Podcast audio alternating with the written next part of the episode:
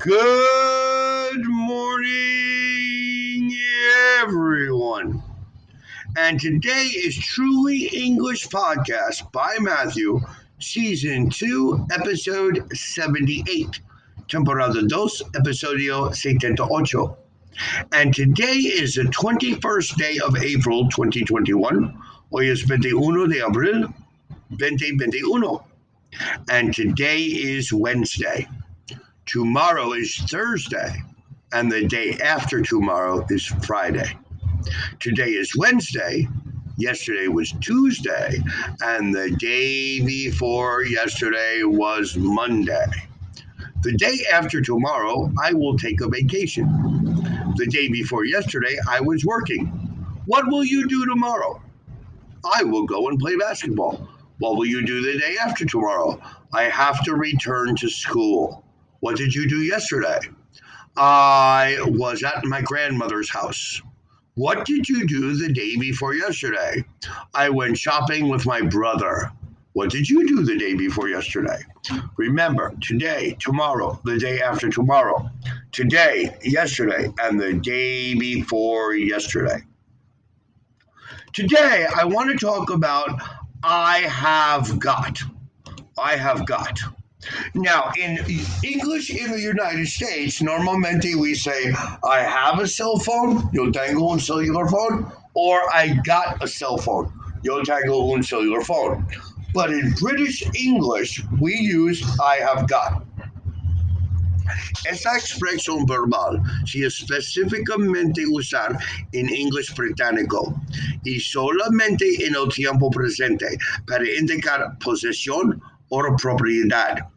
Eso decir significa tener en el presente afirmativo. Ok, por ejemplo, I have got, the contraction, I've got, yo tengo. You have got, you've got, tú tienes. He has got, he's got, él tiene. She has got, she's got, tiene. It has got, it's got, L or ella tiene. We have got, we've got, nosotros tenemos. You have got, you've got, ustedes tienen. They have got, they've got, ellos tienen. Now, listen and learn. I have got a car. I've got a car. Yo tengo un auto. Peter has got many friends. Peter's got many friends. Peter tiene muchos amigos. They have got a big house. They've got a big house. Ellos tienen un casa grande. My dog has got long ears. My dog's got long ears. Mi perro tiene orejas largas. The rooms have got central heating. Las habitaciones tienen calificación central. En la forma negativa se usan have not got y has not got. Normalmente se usan the contractions haven't got or hasn't got. I haven't not got a car. I haven't got a car. Peter has not got many friends. Peter hasn't got many friends. They have not got a big house. They haven't got a big house. My dog has not got long ears. My dog hasn't got long ears. The rooms have not got central heatings. The rooms haven't got central heating. La forma interrogativa se hace por simple una inversión del sujeto y have or has. Por ejemplo, have you got a car? No, I haven't got one. So we can say, I have got a cell phone. I have not got a cell phone. Or the interrogative, have you got a cell phone? I have got a dog. I have not got a cat. Have you got $10?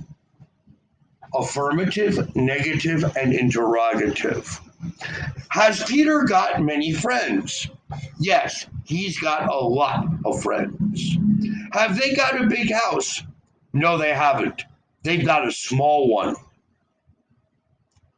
Has the dog got long ears? Yes, it has. It's got very long ones. Have the rooms got a TV? No, they haven't got one, but they've got a radio. How much money have you got? I've got very little money. I've only got $5. How many brothers and six sisters has Bob got? He's got one sister and two brothers. For example, John has got a new uniform. Hans has got long black hair. The soldiers have got a very good instructor. We have got a small house in the country. The book has got 200 pages.